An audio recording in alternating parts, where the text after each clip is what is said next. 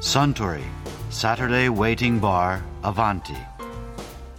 This program is brought to you by Suntory. ああスタンプースカフェをもらえますかかしこまりました。また珍しいカクテルをご注文ですね。いやいや芸術の秋真っ盛りなんでちょっと芸術的なカクテルが飲みたくなりましてね何種類かの酒を比重の重い順にグラスに静かに注いでいってお互いが混ざらず色の層ができるように注ぐプースカフェってちょっと芸術的じゃないですかでは紅葉の季節ですから赤い色を中心に作ってみましょうんで赤は何で出すんですか？う。スイートベルモットです。でもその下に緑色を配してその鮮やかな緑色のお酒はシャルトリューズです。あなるほど。シャルトリューズの緑の上にベルモットの赤。そしてその上はピーチリキュールの黄色ですか。ははこれはまさにアートだ。あそうだ。アートといえば以前あちらのカウンターで美術評論家でアーティストの中澤秀樹さんがこんなお話をされていましたね。ダ・ヴィンチコード大ヒットでなんかレオナルド・ダ・ヴィンチ注目がこう集まってますけどレオナルド・ダ・ヴィンチとしてはそもそもこう西洋絵画の中ではうん、画期的でこう何か後の流れを作ったっていうような人なんですか？そうですね。だから画期的っていうと今の言い方だと西洋絵画史みたいなものがある中で画期的みたいな感じですけど、うん。それ以上にすごくて要するに西洋絵画史みたいなものは彼のおかげでできているとですよね。だから例えば日本だと工芸と美術っていうのは別に分離しないまんまずっと明治時代まで来ちゃったわけじゃないですか。そして襖に絵描くとかそういうこと？そうそうそうそう。だから実用品としての襖、うんうん。でもちろん芸術的な価値っていうものは昔からすごく認められていたわけだけどでも実用を離れた芸術価値が追い求められたことはなかったわけですよね。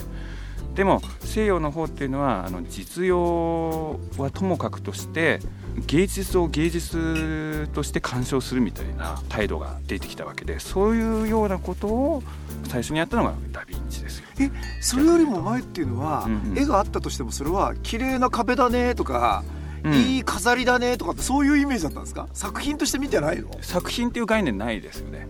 だからあのその前は西洋の場合は中世ですけれど中世の場合はだから素晴らしい神を描いている装飾だったわけですね。でそれに対して作者の名前があんまり残ってないんですよ。だから作者の作品であるっていう概念ではなくて神を称えるための図像を職人が描いてるというものだったわけですね。うん、でその職人が描いてるものっていうものでもまああの素晴らしい職人がいても職人止まりなわけなんだけどそれに対して職人とは別のアーティストなんだ芸術家なんだっていう概念を作り出したのはダ・ヴィンチですね。本当に？そうですね。例えばそれよりも前の時代のすごく有名な画家って例えば誰がいます？ボッティチェリとかですね、あ名前聞いたことある、うん。あとジオットとかですね。はあ、その人たちはみんな職人なの、あのーダ・ヴィンチが突然ね現れたわけじゃなくてダ・ヴィンチに至るまでの前史ですね。だからちょっとずつ職人からアーティストへの道を歩んではいたんですね。そうですね、うん、でもダ・ヴィンチが行った最大の発明は絵画というもので具体的にはキャンバス絵画。要するに壁画から取り外して移動できるものにした。ちょっと待ってそれよりも前ってキャンバスに書いてないの？書いてないだからキャンバス絵画の発明っていうことがあの絵画を移動できるということで絵画を芸術品として流通できる。だから他の国王に送ったりとかですね。政略的なプレゼントとかにもできるわけで。でそれがますますあの芸術家の地位を高めるっていうことにも。そうそうそうそう。ダヴィンチって絵って何枚ぐらい描いてるんですか？書きかけの絵は結構多いはずなんですよ。それに途中で飽きちゃう人なの？そう本当にそう。元祖オタクだから。あ そうなの、うん、でそこもね僕大事だと思ってるんだけど技術的にこれはある問題が解決してこのままでいけば描けると思うとそうするともうあとはこのまま完成すればいいっていうのは面白くなくなっちゃう人なんですよね多分。そうか、途中までやったってもうあああとこうやってこうやってこうやって。もう分かったっていう段階になるとそれをあのいくらお金積まれてだから契約のためにはちゃんと完成しなきゃいけないんだそれはよく分かってるんだけどうんみたいな人だと思いますよで何？ちょっとよく分かってんだけどうんっつってやめちゃった作品がいっぱいあるんですかあいっぱいですよ。あとそれからその技術的な問題がクリアできなかったものもすごくたくさんありますね。で技術的なものっていうのは具体的には絵の具の調合とかそんなことばっかりやってるんですね、え。ーで絵の具の調合が失敗した絵で完成したんだけど後世まで残ってない絵っていうのも対策も含めて結構ありますよ、うん、でアンギアーリの戦いっていうフィレンツェ庁舎の壁画？それ壁画なんですね。壁画にうんそうそれは壁画ですね。でそれはあのー実は描いてるそばからですねあの絵の具が落ちていって 完成は一応したんだけどでそれがこうみるみるうちにどんどん絵の具が落ちてってそしてフィレンツェ市民から税金が支払われてるわけですからダ・ヴィンチに。だから税金改正とか言われてそれで裁判に負けたりしてるんですよ。むちゃむちゃ生々しい話ですよそれ。そうですよ。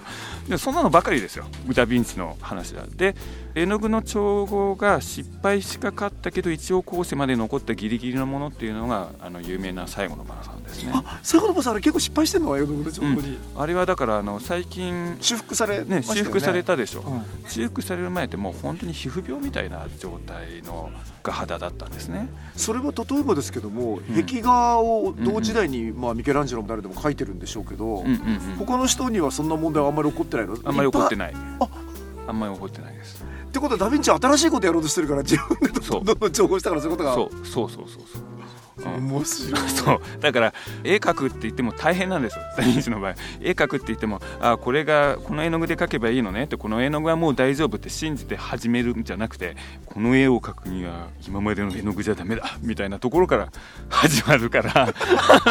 もう大変な道のりです、うん、そう。だからあのーチャレンジャーなんだでも、うん、チャレン本本当にチャレンジャーですね。だからたまたま本当に全部うまくいってるのがモナ・リザですよ。ねモナ・リザくらいしかないくらいですよ逆に言うと。絵の具にも成功したしキャンバスだし。キャンバスだし 飽きずに最後まで描いたし。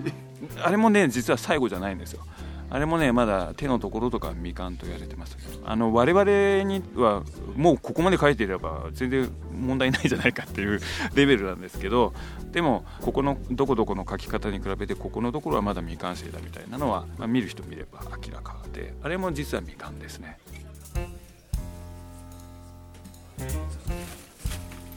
いやー中澤秀樹さんのお話面白かったですね。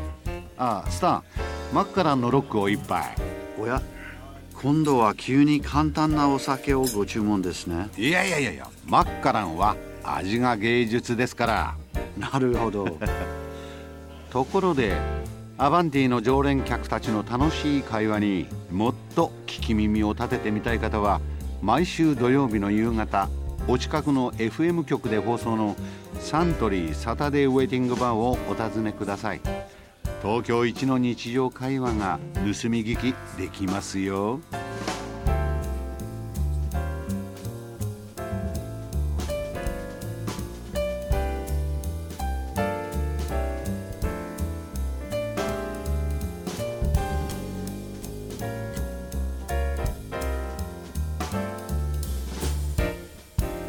Suntory, Saturday Waiting Bar, Avanti. This program was brought to you by Suntory.